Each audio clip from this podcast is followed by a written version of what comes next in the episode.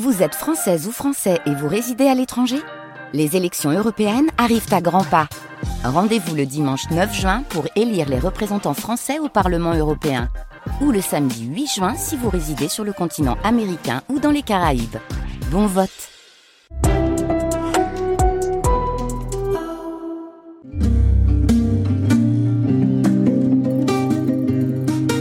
L'entretien littéraire, Mathias Sénard.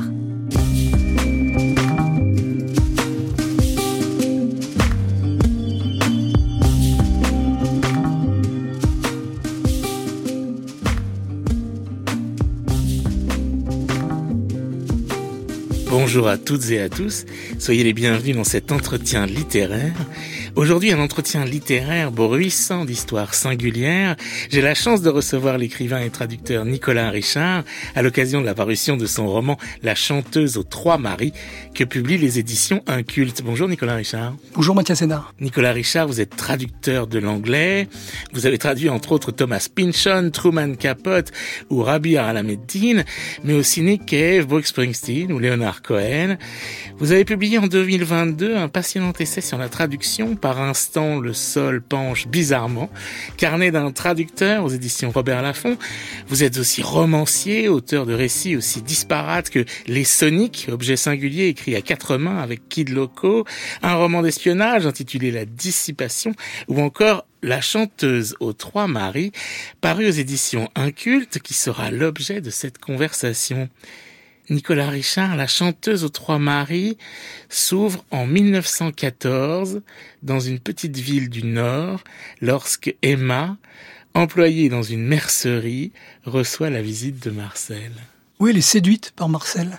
C'est l'ouverture du roman et euh, extrêmement rapidement, il y a une histoire d'amour, un mariage et une mort violente.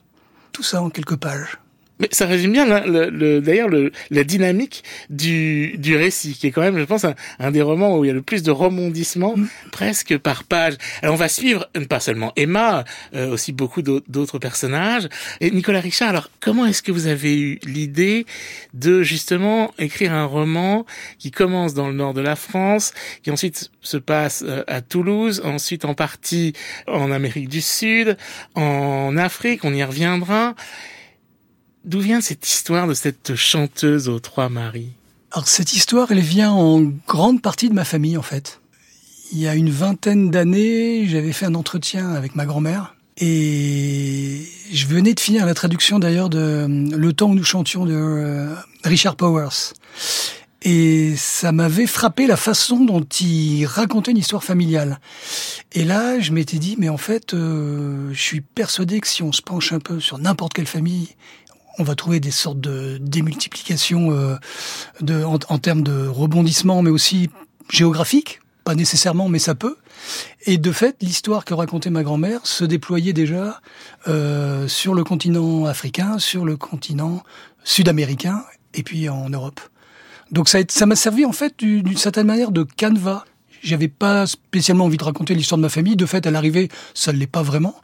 Mais le fait qu'on puisse, comme ça, euh, quand sa fille a deux ans, en tant que jeune maman, tout quitter et aller tenter une carrière à monter vidéo puis de Buenos Aires, ça arrive, quoi. Mais ce, ce, ce récit, Nicolas Richard, euh, cet entretien euh, avec avec votre grand-mère, euh, vous le faites dans l'optique de déjà d'écrire un livre ou pas du tout? Si, complètement. D'accord. J'étais pas du tout curieux d'une vérité familiale sur mes ancêtres. Ça, franchement, ça m'intéressait pas du tout. Ça m'intéresse toujours pas plus que ça. En revanche, je m'étais dit à l'époque, c'était, j'avais déjà l'esprit diabolique. Je m'étais dit, euh, ah, il y a vraiment un matériau là. Euh, sauf que 20 ans ont passé avant que je m'y colle, parce que je, longtemps, j'ai pensé que j'allais raconter l'histoire de ma grand-mère et que c'était assez romanesque. Euh, ne serait-ce que parce qu'elle m'avait dit euh, la gueule enfarinée. Euh, ah oui, moi mon père, il s'est fait quand j'avais 9 ans, il s'est fait assassiner par un sorcier jaloux. Donc ça, je trouvais ça dingue qu'elle me dise ça comme ça, sans manifestement en être affligé plus que ça. Mais bon, je me suis dit, oh quoi, il était son père à elle est parti en Afrique sur les rives du, là, du, du fleuve Niger et il s'est fait assassiner par un sorcier jaloux. Bon, ça, ça me rappelle quelque chose quand même. C'est quand même un peu dans, dans, dans le livre, euh, le, sorcier jaloux. Oui, mais sauf que 20 ans ont passé parce que euh, euh, finalement c'est une fausse piste de penser que c'est moi qui allais raconter l'histoire de ma grand-mère.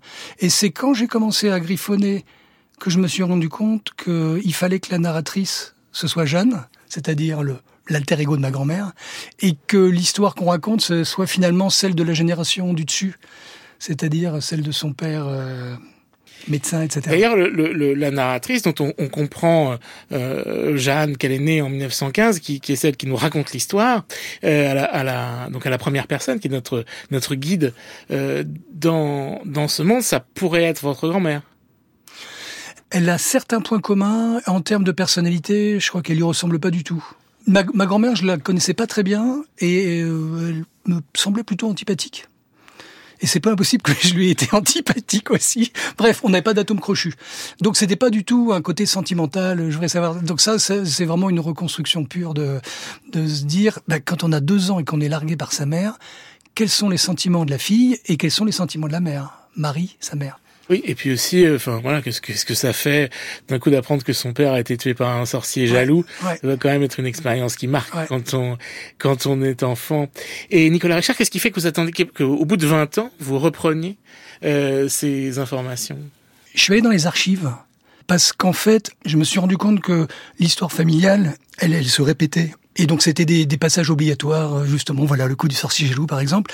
Et après, moi, il, je suis passé par le stade où j'ai questionné euh, ce discours officiel, presque, et je me suis dit, mais euh, le gars est médecin, il, il revient de la Première Guerre mondiale, qu'est-ce qu'il va faire à Diray Qu'est-ce qu'il va faire dans ce petit village? Je suis quand même allé euh, regarder ce que c'était. C'est une petite ville, mais à l'époque, c'est quand même un bourg pas très important. Qu'est-ce qu'il fait ouais. Qu'est-ce qui fait qu'il va là? Et c'est là où je me suis rendu compte qu'il avait travaillé pour une société euh, cotonnière. Contrairement à ce que la légende familiale aurait éventuellement laissé entendre, c'était pas un médecin bienveillant qui allait euh, sauver son prochain et guérir. C'était pas que ça. Il était engagé dans une, employé par une société beaucoup plus. Mais alors ça, c'est un des, des thèmes qui rendent la chanteuse aux trois maris euh, passionnante, Nicolas Richard. On va y venir, mais prenons peut-être les, les choses dans l'ordre. Donc on est dans cette société, euh, juste avant la guerre de 14, quand le, quand le roman commence. Vous nous introduisez dans un monde absolument passionnant qui est celui des cabarets. Des chanteuses bien sûr alors que j'ai appris qu'on appelait ça les, les gommeuses. Et en tout cas j'ai lu que c'était des, artistes de cabaret les prestidigitateurs les acrobates les raconteurs de genre et, euh, et les gommeuses. Et vous aviez déjà ce, ce matériau ça vous intéressait le monde des cabarets Nicolas Richard? Non, ça m'intéressait pas dans l'absolu, mais quand j'ai commencé à creuser, j'ai trouvé ça fascinant, et exactement pour la, raison que vous indiquez, c'est-à-dire presque autant pour les mots, parce que la gommeuse, j'adore ce, terme qu'on croit comprendre, mais qu'on identifie, on n'identifie pas trop, mais on dit aussi euh, euh, sur des, des articles, des recensions de concerts ou de prestations, on, on, parle de diseuse. Et c'est pareil, j'étais pas tellement familier de ces, ces termes-là, ou, ou, les spectacles de, de, magie, quelle forme ils ont. Puis après, du coup, d'archive en archive, je suis tombé sur des modes d'emploi qui expliquent les tours de magie. Donc je, je, me suis un petit peu enfoncé. Ah oui, il y en a un qui est très important, qui est longuement expliqué, sur lequel on reviendra d'ailleurs.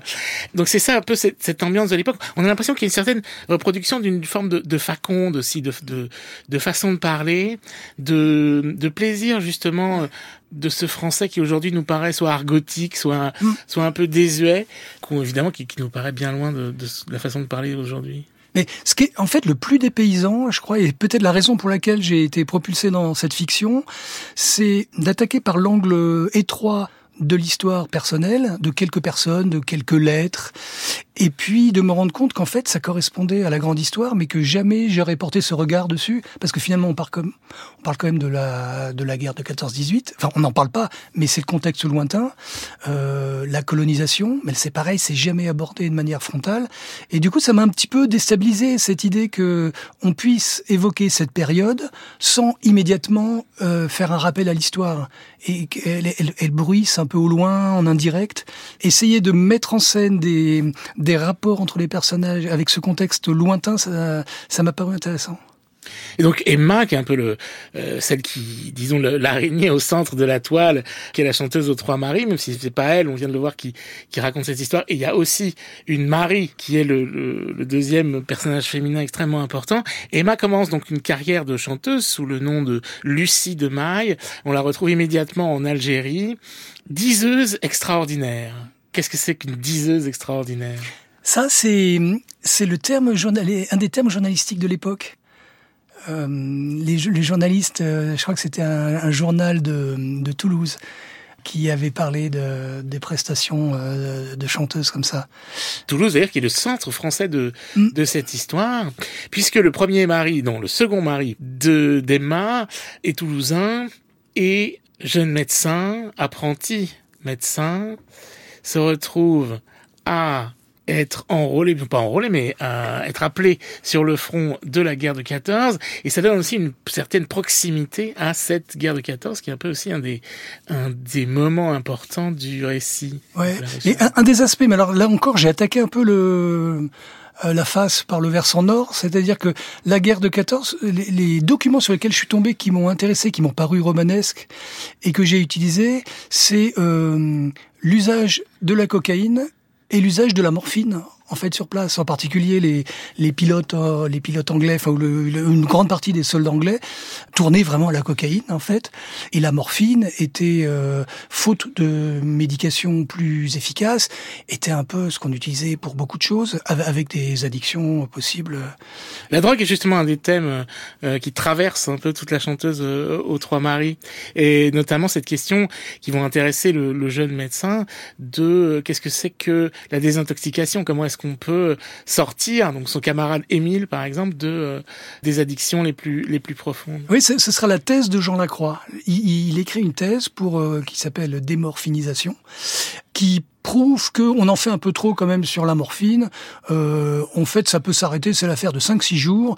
Il faut, il faut y aller brutalement. Et d'ailleurs, il y a des recherches en Allemagne, euh, du côté de Berlin, et on, euh, la preuve est faite que, avec un peu de volonté, cette histoire de méthode douce, ça rime à rien.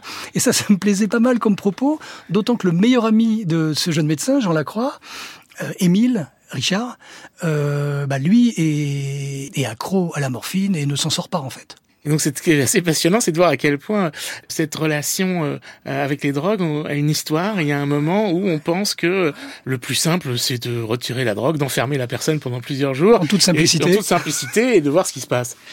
Oui, mais, mais quand on s'intéresse à l'histoire des drogues, on se rend compte quand même il y a souvent des rapports avec, euh, avec l'armée, beaucoup, beaucoup de drogues on utilise l'armée euh, comme laboratoire, hein, ou, plutôt l'armée utilise les, drogues euh, à titre, euh, c'est ça, expérimental en fait. Donc là, c'est un écho indirect à ça. Et donc cette société de l'immédiate après-guerre, elle est elle aussi, et donc ces, ces, cabarets toulousains sont eux aussi traversés par par la drogue, par la possibilité de s'en procurer. Tout le monde demande aux jeunes futurs médecins euh, dont les études ont été évidemment interrompues par la guerre euh, s'il peut s'en procurer plus mmh. ou moins facilement. Enfin, là, on sent que c'est déjà euh, finalement un peu comme aujourd'hui, un, un, thème extrêmement présent dans la vie quotidienne des gens de la nuit. Oui, parce que c'est, moi, ça, ça, me fascine en fait la la vie interlope. C'est il y a exactement un siècle en fait. Hein. C'est la vie interlope il y a un siècle. Donc je la mets en scène à Toulouse, au Noctambule, à Paris au Dancing de Ménil, et puis à Dakar euh, au Ara Select. Donc c'est trois lieux où en fait on a une euh, une euh, société de la nuit qui, du, indirectement, enfin assez directement, préfigure ce qu'on peut connaître aujourd'hui finalement. Alors il y a quelque chose d'assez fort de, dans le, le, le premier euh, mari de d'Emma, ce, ce, Marcel dont on a parlé tout à l'heure, qui va tomber, euh, on ne sait pas trop comment, du pont de, du pont Lafayette à côté de, de la gare de l'Est, et dont on apprend à la toute fin du, du livre qu'il a cette, cette sentence pour résumer sa vie que fait ce Marcel? Je lis des bouquins, je sniffe, je fume, je foire des projets glorieux. Alors ça, c'est le frère de Marcel. Ah. Parce que Marcel, c'est le premier mari qui effectivement meurt tout de suite. Et il a un frère qui parlera un peu à son enterrement, qui est poète, euh, euh hippie 100 ans avant, avant la lettre, 70 ans avant la lettre, mais qui va être effectivement un des personnages importants pour essayer de comprendre ce qui s'est passé. Je trouve cette phrase absolument magnifique. Je lis des bouquins, je sniffe, je fume, je foire, je foire des projets glorieux. C'est presque une devise. On a envie de vivre avec cette sentence, non? Ouais, moi je l'aime beaucoup ce personnage. Surtout foirer des projets glorieux, ça me semble un, un, un, très très beau programme. Donc 1914, Toulouse, première destination, l'Algérie, on l'a vu, retour euh, en France, mort du premier mari, second mari, le Calvar. Le Calvar, alors qu'il lui a donc en Algérie, qu'elle rencontre donc dans ce dancing algérien, inventeur et producteur du réducteur de vitesse à vis sans fin. Mm j'ai imaginé que c'était un genre de boîte de vitesse pour les véhicules à moteur. Oui, c'est ça, mais ça peut servir par exemple pour euh, pour descendre des stores, ça c'est utilisé absolument euh, enfin ça l'a été en tout cas dans énormément de situations. D'ailleurs, il est très riche. Voilà, c'est un, riche industriel et lui aussi, il est traité euh, comme le premier mari, rencontre, histoire d'amour, mariage, mort et tout ça en deux pages. Et après, c'est après. un coup de couteau, lui poignardé dans un lupanar à Toulouse pendant que sa femme était s'apprêtait à monter sur scène, la chanteuse. Et après, le motif va se développer. lui meurt, mais le motif de la vitesse à ralentir avec la vis sans fin, elle va perdurer via la première femme de ce personnage. Ça paraît compliqué dit comme ça, ça ne l'est pas tant que ça. Non, ça n'est pas tant que ça, parce que ce sont des gens qui se croisent, en fait, dans cet hôpital à Toulouse, où Jeanne, en fait, la narratrice, on apprend qu'elle est née de euh, la première femme de ce euh, C'est ça. Jean, le Calvar. Oui, bah ça, ça c'est le côté presque euh, théâtre de boulevard là qui me plaît, c'est-à-dire que à un moment donné, on peut imaginer des, des entrecroisements d'itinéraires ça, c'est ça, c'est ma première phase euphorique. Et puis la deuxième phase euh, plus plus sévère, c'est de dire bon bah s'ils se croisent, dans quelles conditions, comment est-ce possible, euh, quelles sont les objections à faire. Et voilà. Alors Nicolas Richard, parmi les très nombreuses péripéties de la chanteuse aux trois maris, il y en a une qui est très importante, on va pas la replacer exactement dans l'engrenage du roman, c'est un numéro de magie qui finit mal. Alors ce numéro de magie en soi est assez fascinant puisque c'est un magicien au nom italien qui déshabille son assistante à coup de Winchester, donc une, une carabine à répétition, en lui retirant avec des balles et à distance un à un ses vêtements. Et ce numéro tourne mal, c'est un des leitmotifs du, du, du texte. On apprendra bien sûr pourquoi, comment, petit à petit. Euh, comment est-ce que vous avez eu cette idée absolument incroyable de, ce numéro euh, Est-ce que ça existe d'abord? Ouais, ouais, c'est un numéro qui existe. Je suis, je me suis retrouvé à la BNF euh, avec un petit, enfin, avec plein de paplards, mais entre autres un petit fascicule avec la description du tour et, euh, et ça, ça m'intéressait beaucoup en fait euh, de cet aspect mode d'emploi. Comment ça marche Et ce que vous pourriez préciser éventuellement, c'est que c'est les deux personnages qui sont impliqués dans cet assassinat apparent, cette mort malencontreuse, sont eux-mêmes deux personnages presque en, en, construction, parce que Benedito Orale, le magicien, il a un accent italien, mais intermittent. On n'arrive pas à savoir si il fait semblant, s'il est vraiment italien, s'il surjoue. Et euh, Munson, son assistante, elle-même semble avoir des traits asiatiques. Elle dit parfois qu'elle vient d'Indochine, mais pas toujours.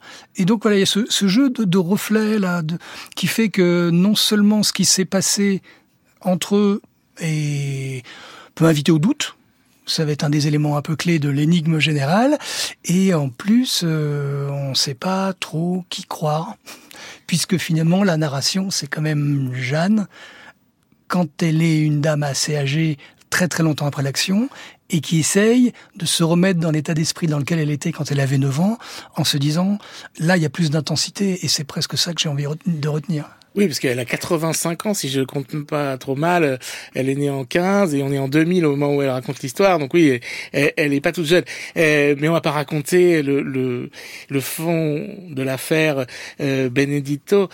En tout cas, il y a, y a, un exil, un voyage qui est pris par beaucoup des personnages du, du roman, qui est le premier, la première destination, qui est l'Amérique du Sud. Et là, on a aussi un, un bref récit de ce qu'était euh, l'Uruguay et euh, la capitale de l'Argentine, Buenos Aires à l'époque, et notamment sur l'établissement de, euh, de la psychanalyse européenne, mm. puisqu'il y a le personnage de cette femme médecin, personnage très attachant d'ailleurs, qui s'établit à, à Buenos Aires après un passage à Montevideo. Alors déjà, venant d'Europe, c'est pas si facile d'entrer à Buenos Aires. Donc en, certains, éventuellement, qui auraient des choses à se reprocher, euh, soupçonnant qu'il n'obtiendrait pas si facilement un passeport ou un visa, préfère passer par Montevideo. Après, c'est plus simple de faire le, les quelques heures de trajet euh, en, bateau. Mais l'itinéraire qu'on devine derrière, Toulouse, euh, Buenos Aires, les cabarets, les chanteurs, c'est aussi Carlos Gardel. Vous y avez pensé ah non. Vous n'y avez pas pensé non.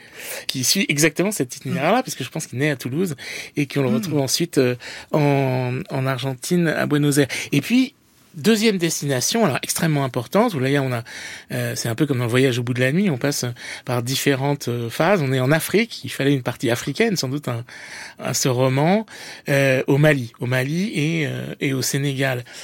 Est-ce que ça faisait partie du projet, justement, la, la description de la société coloniale par de l'espace français, on va dire, l'espace colonial français.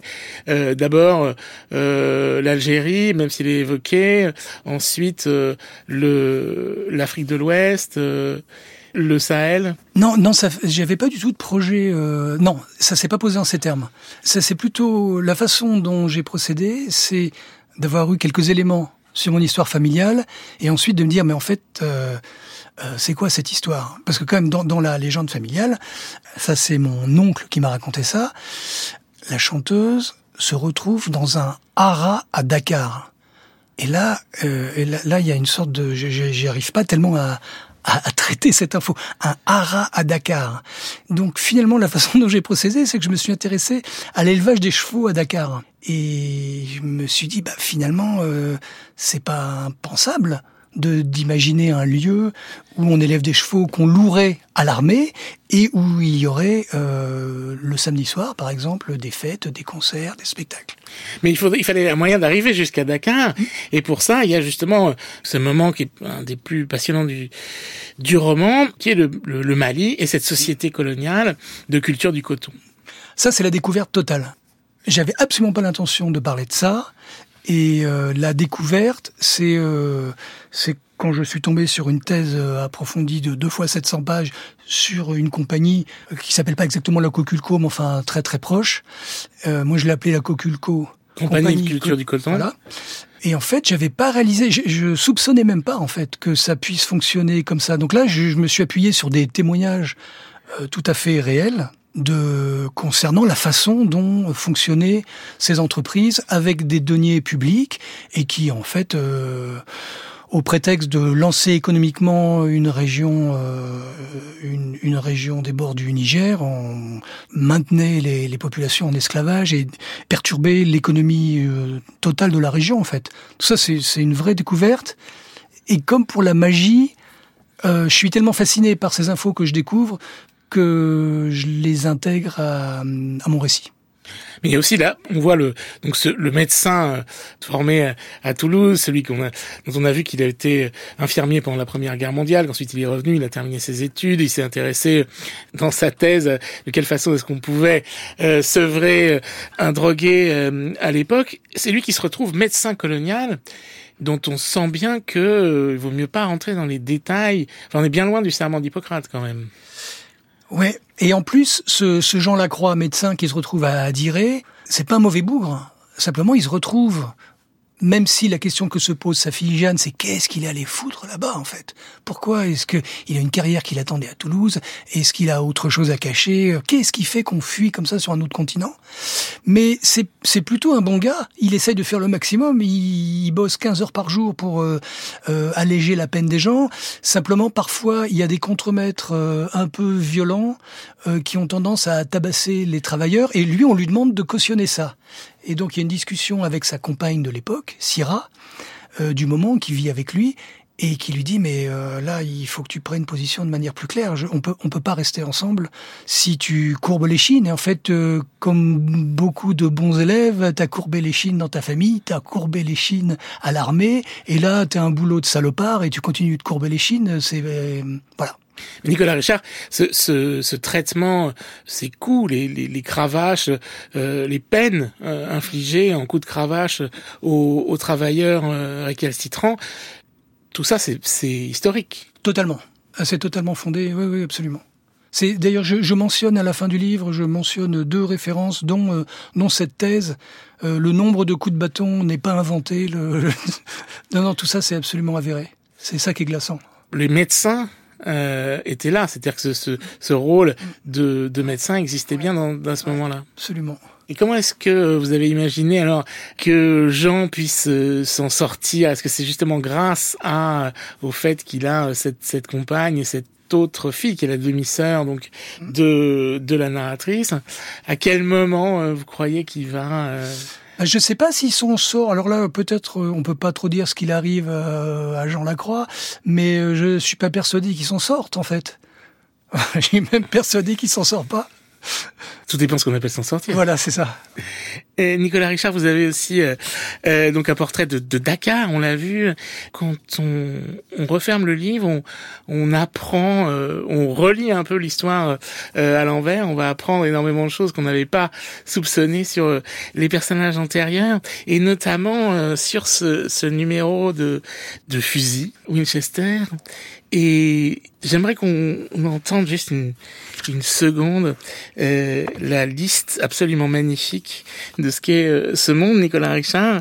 Euh, c'est au, au, début du texte une affiche tout simplement d'un des des spectacles de ces cabarets où il y a tout d'abord les Roselins, trio vocal, deux hommes et une dame, puis Cavalieri, l'incomparable imitateur des compositeurs célèbres, Mona Gambette, la guincheuse du Soudan, les sœurs Indra, transformatrices, Jacques Contard, anecdotier, Blanbec, le fakir pâle, des roses et poupettes, dompteuse d'hommes, chaud burlesque et Lucie de Maille, fine voix étoile. On trouve aussi Abu Boira, par exemple, euh, personnage assez extraordinaire, capable de soulever un tonneau avec sa langue.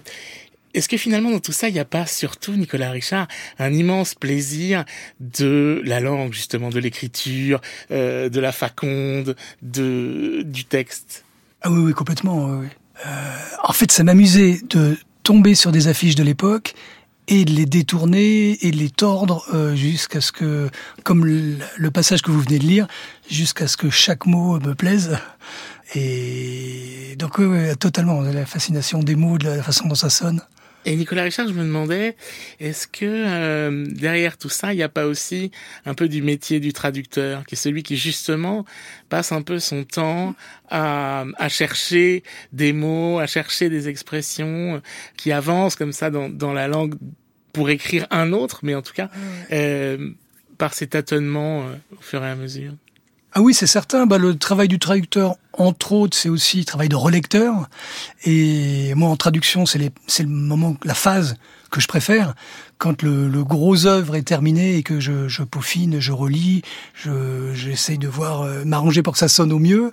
Et donc, euh, absolument, oui. La traduction apparaît euh, dans ce roman. Elle apparaît à deux titres, très discrètement. Les paroles de chansons d'Emma sont en fait des détournements traduction d'autres chansons. Donc la traduction est présente à ce stade-là. Et, et, et, dans le dernier, le tout dernier chapitre, il est question de traduction. Et là, je reste dans la logique de l'énigme, puisqu'il me semble que la narratrice dit j'ai pas eu le temps de chercher la traduction. Et je me dis même qu'il y aura peut-être des lectrices ou des lecteurs qui vont aller chercher le sens de cette traduction. Ils identifieront relativement facilement de quelle langue il s'agit. Et, et, ça fera, c'est un élément clé de l'énigme en fait. Ah, merci beaucoup. merci beaucoup Nicolas Richard de nous avoir rendu visite dans l'entretien littéraire. Cette émission était réalisée par Laurence Millet avec Élise Le à la technique.